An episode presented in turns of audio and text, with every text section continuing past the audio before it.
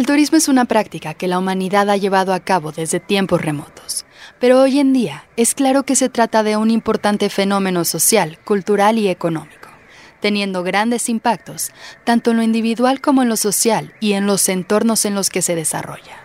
Conforme la práctica evoluciona, nacen distintos formatos que responden a diversos intereses. Pero hoy nos enfocaremos en el turismo como una oportunidad para replantear nuestras relaciones e interacciones con el entorno y su gente.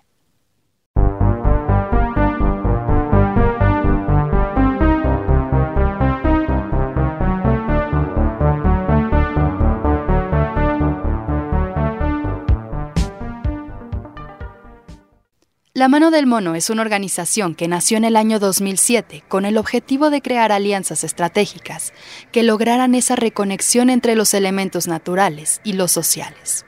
Hoy, gracias a su gran trayectoria, su inmensa sensibilidad al entorno y una perspectiva que alumbra el camino hacia una nueva forma de crear profundas conexiones mientras se atienden distintas necesidades y perfiles, han moldeado la forma en que México se enfrenta al turismo sostenible incidiendo tanto en una cuestión práctica de prestación de servicios como en el ámbito de la co-creación de políticas públicas. Mauricio Miramontes, coordinador de alianzas en la mano del mono, nos contó más sobre el increíble trabajo de esta organización. Nos dedicamos a crear alianzas para el bienestar de comunidades locales y la conservación de sus áreas naturales, impulsando turismo sustentable y hemos tenido ahí la oportunidad de colaborar con más de 90 áreas naturales, con más de 500 empresas, de la gran mayoría de, de, base comunitaria, apoyando distintos procesos en, en, 10 países de Latinoamérica. También hemos tenido la oportunidad de, de, participar en el codiseño de política pública, de cinco políticas públicas para eh, definir qué es y cómo, cómo se hace turismo sustentable en México. Y, y bueno, nace pues creo que de, de, estas dos, de esta combinación de pasión y frustración, eh, o sea, por un lado la pasión de, de la naturaleza, de, pues de, esa conexión con, pues con la gente que vive en, en, la naturaleza, comunidades rurales, comunidades indígenas, y, ese disfrute de montañas, ríos, eh, mares, increíble, y eso como que ver esa conexión para mí en lo personal ha sido espectacular. Y por otro lado, la frustración, o sea, la frustración de ver que en, poco tiempo, o sea, en, en, este, mientras íbamos disfrutando de estos lugares, eh, en ese mismo periodo de tiempo, veíamos como pues, los bosques que había al inicio ya no estaban, eh, las selvas que estaban ahí ya no estaban, o se iban, se iban deforestando, los amigos, las amigas que, con las que compartíamos y convivíamos, pues de repente se salían de su comunidad porque había que buscar otras oportunidades de, trabajo, principalmente económicas. Entonces, esa frustración de ver que, las selvas, bosques eh, se nos iban terminando en poco tiempo, es visible, es como era, era muy tangible. Y, también la migración muy tangible y muy personal. Eso en el 2007 eh, es que nace la mano del mono en la selva lacandona, entendiendo que, en 50 años la mitad de las selvas y bosques en México se han deforestado, más de la mitad. No existen y, más de la mitad de la población rural, indígena, ya tampoco vive en sus tierras, migró por falta de oportunidades principalmente. Nace la mano del mono como un puente para facilitar que personas en las ciudades puedan disfrutar de, áreas naturales recibidos por las comunidades locales que viven ahí. Eh, en aquel momento lo que buscábamos es em, conectar estas experiencias para grupos eh, académicos, grupos universitarios y de preparatorias en Selva Lacandona, em, para que estos temas de, pues de, fondo, culturales, ambientales, pues no los aprendiéramos entre cuatro paredes con un pizarrón y, pudiéramos tener esa conexión con, pues ahora sí que con los expertas que son las comunidades locales, en un aula natural, que es la selva lacandona, y esto estaba conectado a política pública, a la norma mexicana 133 de sustentabilidad en ecoturismo, donde era eh, sigue siendo la, norma que, marca los requisitos de sustentabilidad y este componente de cómo el turismo eh, contribuye a la educación y a la conservación, en aquel momento no está tan claro el cómo Y, bueno, la mano mono busca aportar un granito de arena en, en esas estructuras de cómo esas experiencias, además de divertidas y recreativas, pueden ser educativas y transformativas. No cabe duda que la conciencia ambiental y social son temas que cobran cada vez más relevancia. Y con esto surgen nuevos conceptos que buscan dar lugar a nuevas prácticas y perspectivas. Tal es el caso del término turismo sustentable o sostenible. Pero hay dos cosas que no podemos perder de vista ante este tipo de conceptos. La primera es que al igual que las acciones a las cuales están relacionados, estos conceptos están en constante evolución. Y la segunda es que al buscar ser aplicados, pueden ser algo confusos o muy cuadrados, por lo cual siempre hay que ir más allá de las palabras para llegar a aquellas prácticas que se adapten mejor a la gran diversidad de contextos. Para comprender esto, le preguntamos a Mauricio cómo es que aplican estos conceptos desde la mano del mono. En términos generales, para nosotros, turismo de naturaleza en México incluye eh, turismo rural, ecoturismo y turismo de aventura. Rural, el principal enfoque es el contacto con las comunidades eh, y o comunitario. El ecoturismo, su principal enfoque es contacto con la naturaleza y el de aventura, el principal enfoque es esta actividad física en un entorno de naturaleza. Y nosotros trabajamos con todo, o sea, con turismo de naturaleza, con los tres, con los tres enfoques. Luego, turismo sustentable es que, que, que, incluye turismo de sol y playa puede tener prácticas de turismo sustentable, turismo de negocios puede tener práctica de turismo sustentable, turismo de salud puede tener práctica de turismo sustentable, ecoturismo también. Entonces hay como todas las líneas de, de turismo integran prácticas de turismo sustentable. Y lo que busca el turismo sustentable pues es, es garantizar que esta actividad turística genere las condiciones para que nuestra generación y la que sigue pueda seguir disfrutando pues de estos entornos naturales, de esta cultura local y, de los beneficios que eso nos genera en términos de, agua, de suelo, de clima, de paisaje. Entonces eso requiere ciertas prácticas para no degradar ese entorno, esa cultura. Ahora, en México, por legislación, eh, la, palabra que utilizamos es sustentable. Eso es lo que hay en la ley. En Latinoamérica en general eh, y en España, el concepto que se utiliza es sostenible. Yo en lo personal los tomo como sinónimos, aunque hay toda una conversación académica que hace una diferenciación. A mí no, es lo mismo, solamente en México le llamamos sustentable, en Latinoamérica y España le llaman sostenible. Luego, el, digamos, el término más o el concepto más nuevo, que también hace mucho sentido y es más que un concepto es un paradigma, es una forma distinta de ver las cosas, es turismo regenerativo. Y esto es, eh, ya no solamente es cuidar, no degenerar el entorno, o sea, ¿qué significa esto? Pues no, solamente se trata, de, de, cuidar, de no echar el agua residual al río, de que la basura no se quede en la selva. Tampoco se trata de sostener la situación actual, porque la situación actual no nos está ayudando, o sea, no queremos sostener lo que tenemos hoy porque no es suficiente. Y entonces necesitamos en un paradigma regenerar. Entonces, regenerar qué? Y esto ya lo hablo desde muy desde un punto de vista muy personal en, el turismo regenerativo y con la experiencia que, que, tenemos, que reitero, no es la académica.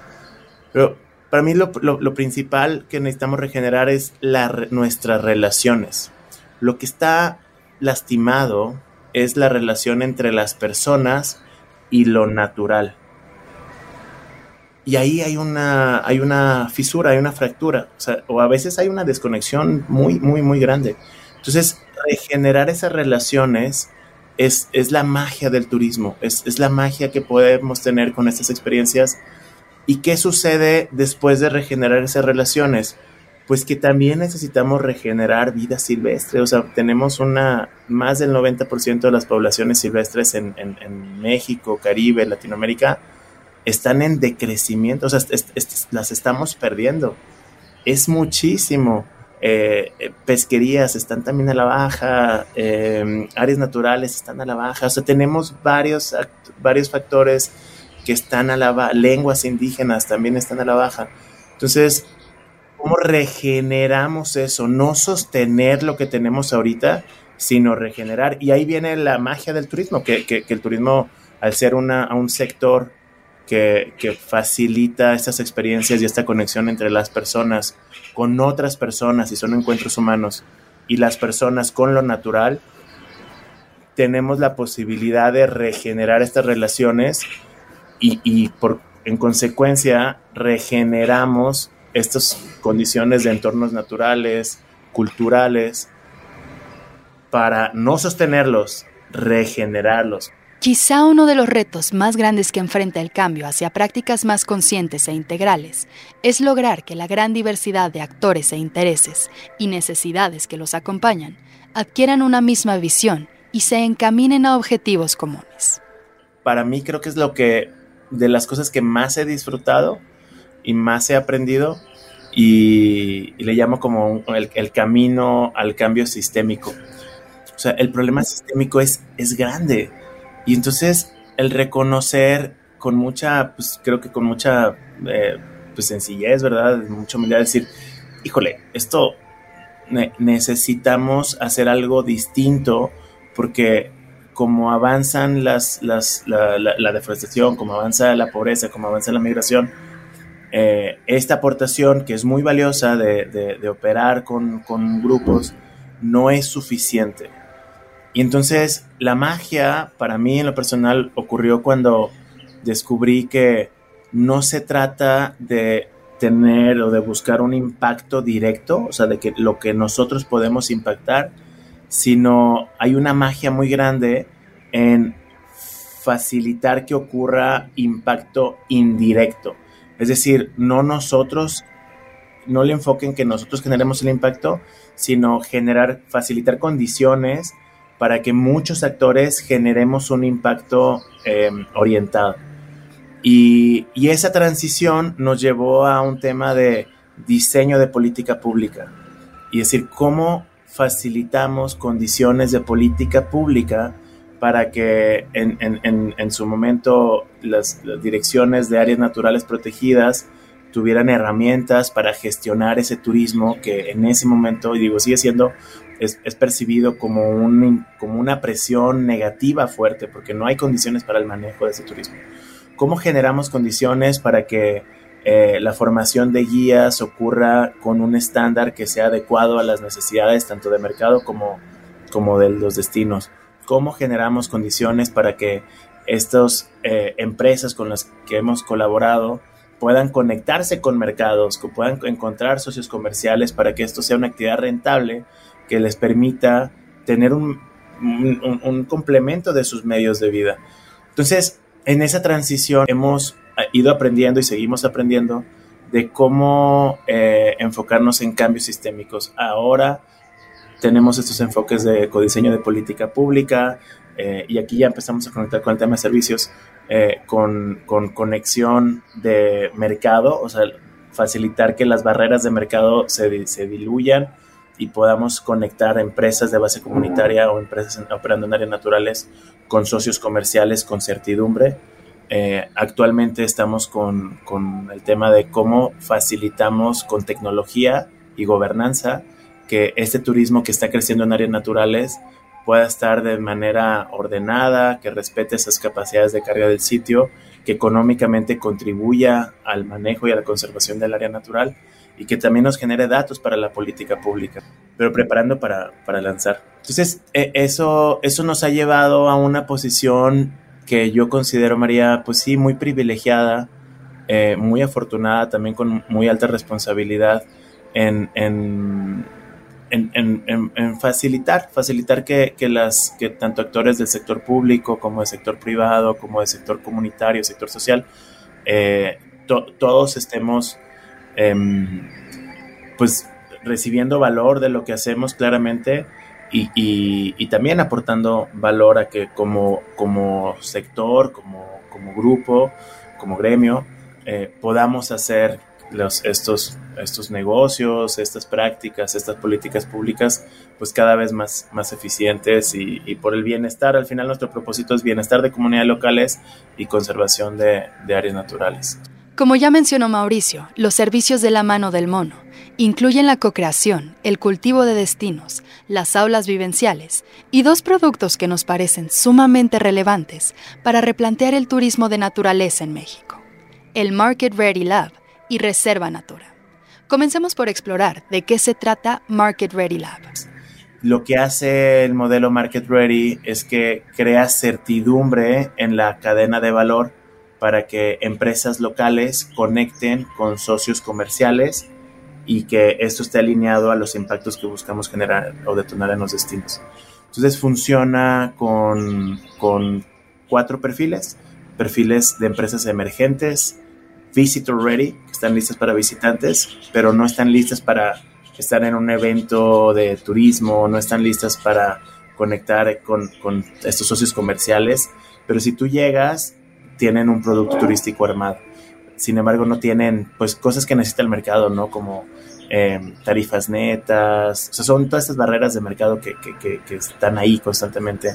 Em, eh, pues no tienen sistemas de reservaciones, eh, no tienen temas de seguridad resuelta o no tienen los permisos completos. Entonces no tienen ciertas cosas que, que, no les permite conectar con socios comerciales nacionales o internacionales pero sí pueden operar con visitantes locales o regionales.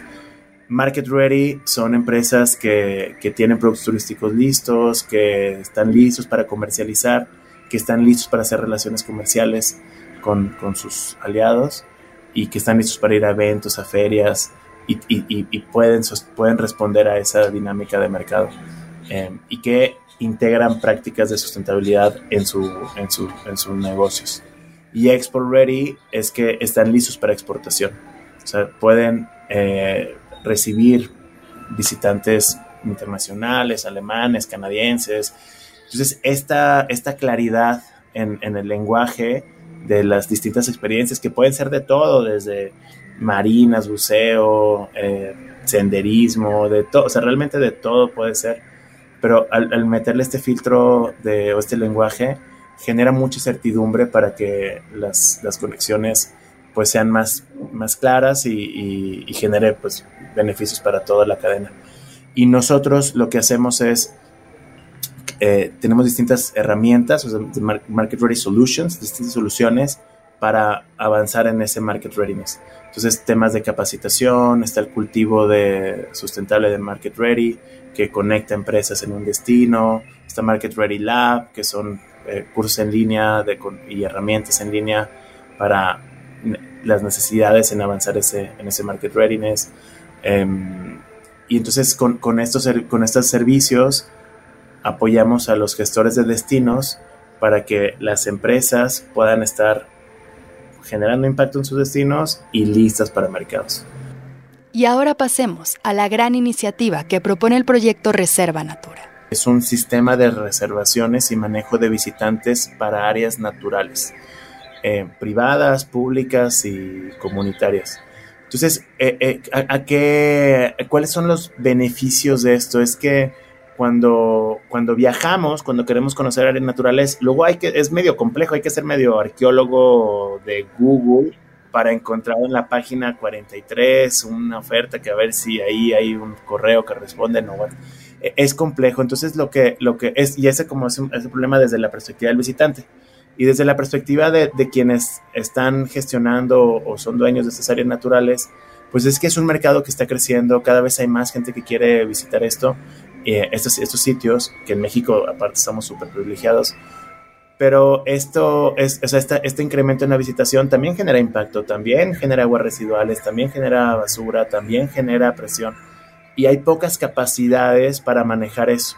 Entonces, el sistema de reservaciones en áreas naturales eh, de, reserva natural lo que hace es facilitar que el visitante pueda reservar, confirmar y garantizar que va a llegar a un área natural y que no va a estar saturadísima, sino que va a tener una experiencia agradable, como la anda buscando, que tenga la información previa antes de llegar al área natural, de decir, oye, esta área natural eh, no te olvides de estos tres puntos, recuerda estos otros tres y, acuérdate que estos tres no se puede, para que el visitante llegue informado y con claridad de, dónde está haciendo turismo eh, y, bueno, pues con más, con, más información y con mayor educación. Después también pone topes con las capacidades de carga, es decir, eh, si estamos buceando con tiburón, pues híjole, está increíble bucear con tiburón, nada más que no podríamos estar 3.000 personas buceando con los 10 tiburones, no sé, o sea, eso no es sano, no es saludable, es como, no puedes rentar una casa con dos camas y querer meter a 40 personas, es como, no, no, no va a estar padre la experiencia. Y es el mismo concepto, entonces eh, ponemos esas, esas, esas topes, esas capacidades en el sistema y tú sabes decir, híjole, aquí en este sitio son 50 buzos, son 100 snorkels en el día y ya, y ya puedes reservar respetando eso. Por otro lado, generamos economía e ingresos que van directo a la conservación del área natural. Eh, entonces es una aportación del visitante donde se genera un flujo de ingresos que, va directo a las acciones de conservación, de restauración de dunas, restauración de manglar, monitoreo de lobo marino o conservación de selva, brechas cortafuego, todos estos costos que han estado ahí en realidad por años, pero se han externalizado. Y entonces eh, eh, esto el, el, visitante aporta para que el sitio siga conservado. Y finalmente datos. Hoy en día es bien complejo, no tenemos muy poquitos datos de cómo se comporta este turismo. Entonces la plataforma Reserva Natura te facilita mucha información de cómo se está comportando el sector para poder tomar decisiones de manejo y decisiones de política pública. Entonces estamos muy contentos con esto, estamos ahorita en las fases de prototipos funcionales, o sea, lo estamos como ya, integrando en destinos en Baja California Sur, otros aquí en Chiapas, para que tengamos los modelos probados y el próximo año salir a, a ofrecerlo, ofrecerlo a las seres naturales de México y, creemos y estamos con mucha confianza de que esto va a ser otro factor de cambio sistémico. O sea, estamos modificando el, sistema de cómo hacemos turismo para que sea regenerativo, para que eh, eh, en mi propia visita regenere la conservación y la restauración de estos sitios y el bienestar de las comunidades locales. Al final de todo, lo más valioso son las historias que demuestran cómo esta apuesta de turismo y el trabajo de la organización tienen un impacto significativo en la vida de las personas y sus entornos. Por ejemplo, en, el, en, el, en la Reserva de la Biosfera El Triunfo eh, están estas cooperativas eh, de café orgánico. Tienen años, tienen décadas haciendo café, o sea, generaciones haciendo café orgánico de sombra con una apuesta muy fuerte. Conservan el bosque de niebla más grande que tenemos en México, donde hay más captación de agua dulce para, para la región y, en fin, es un lugar precioso, es un paraíso. Ahí vive el quetzal, ahí vive el jaguar, ahí viven tapires. Entonces es un lugar hermoso. Y hace unos años eh, pegó muy fuerte la, la, roya, que es una plaga al café que ha pegado en todo el continente. Y entonces las producciones de café orgánico cayeron en el 80%. Entonces es, es un dilema decir, ¿qué hago? Soy productor de café orgánico. A ver, o me voy al café de sol que, puedo generar ingresos seguros en el corto plazo y eso implica tirar el, bosque de niebla, sé que degrado el suelo porque le meto agroquímicos, eh, pero logro tener economía en el corto plazo o migro y para trabajar en otro lado y poder cubrir la educación de mis hijos, la familia, o me quedo y apuesto por lo que estoy haciendo, aunque sé que voy a pasar por una situación muy difícil. Entonces ahí, el, cuando comenzamos a colaborar nosotros, el, turismo se vuelve un complemento de esos medios de vida. O sea, el, turismo genera visitación, genera reconocimiento, genera economía que complementa esa apuesta de café orgánico. Y entonces familias, se, familias en la cuenca eh, dicen, bueno, pues eh, eh, esto nos, nos, contribuye de manera significativa y, la elección de quedarse en sus tierras, de quedarse haciendo café orgánico. Cosas similares han pasado con pesca, donde se, dejan de, utilizar redes para dejar de capturar como bycatch, como pesca de no es la intencionada, pero, pero es pesca que ocurre de delfines, de tortugas.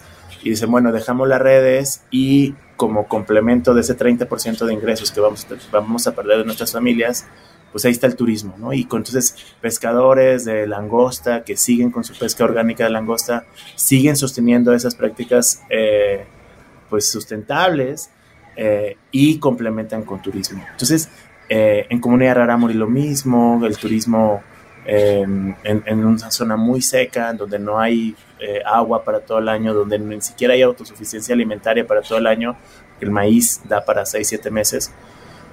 Los otros meses es el mismo dilema, o sea, o migro o, qué hago. Y entonces el turismo complementa estos medios de vida y, de, ese, de, ese, de ese turismo pues están cubriendo captación de agua de lluvia, sistemas de paneles solares, fondos para la salud, em, y, y, ahí está experiencia Raramuri. Entonces, creo que ese, ese tipo de historias que al final impactan en disminución de migración, en conservación de suelos, en conservación de bosques, eh, que, que, nos beneficia a todos en realidad, y de nuevo, experiencias que, que del 100% de los visitantes, pues no sé, quizás a un porcentaje, y ese dato no lo tenemos, cuántos de, esas, de esas visitas transforman mi experiencia y mi relación con lo natural, mi relación con las comunidades y elijo pues consumir café orgánico, elijo consumir pesca sustentable, elijo como chef comprar estas, esta, esta pesquería, elijo como empresario tener mis proveedores a 100 kilómetros a la redonda. Me explico, o sea, hay, hay transformaciones que ocurren después de estas visitaciones elijo cambiar de carrera, hay gente que se ha salido de carrera y ¿qué estoy haciendo? O gente que se sale de, de un sector financiero y dice, híjole, caray, o sea, mi vida quiero hacer algo distinto y, y, y, no, este no es el camino con el que me siento identificado y cambian de camino. Entonces, esas transformaciones que ocurren en, en, los visitantes también es, es, es increíble. Y, y, ya esto en términos de números, pues creo que eso, o sea, mucha satisfacción de haber participado en el diseño de, de cinco políticas públicas, de cómo, cómo definir capacidades de carga en áreas naturales en México, cuál es el marco de, de planeación de turismo sustentable en áreas naturales, cómo formar guías de naturaleza, eh, seguridad, temas de seguridad, qué significa seguridad en este tipo de turismo, pues hemos tenido la oportunidad de colaborar con más de 500 empresas. Recientemente hicimos ahí una evaluación de impacto en colaboración con Alterna, que es un equipo en Guatemala que, que tenemos muchos valores afines. Y pues datos bien interesantes en donde el 35% de las empresas están lideradas por mujeres que, que por lo general no tienen tierras porque no son ejidatarias. Y entonces el turismo es, es una economía que no, no, no depende de tener tierras y, eso es muy valioso. Entonces, eh, el, incremento en las ventas ha ido mayor al 40% después de los, de los programas de Market Ready. Eso también es padrísimo, o sea, encontrar que esta demanda, estos socios comerciales que están buscando este tipo de experiencias, logran conectar con certidumbre, con proveedores eh, basados en este, qué tan, qué tan lisos están para mercados y, que esto, esta conexión termina generando impactos en jóvenes que no migran, en mujeres que tienen un medio de vida, en bosques conservados, en manglares conservados y eso pues es muy, muy satisfactorio, María. No olvides suscribirte a nuestro canal de YouTube y encuéntranos en redes sociales como vigilante-bio.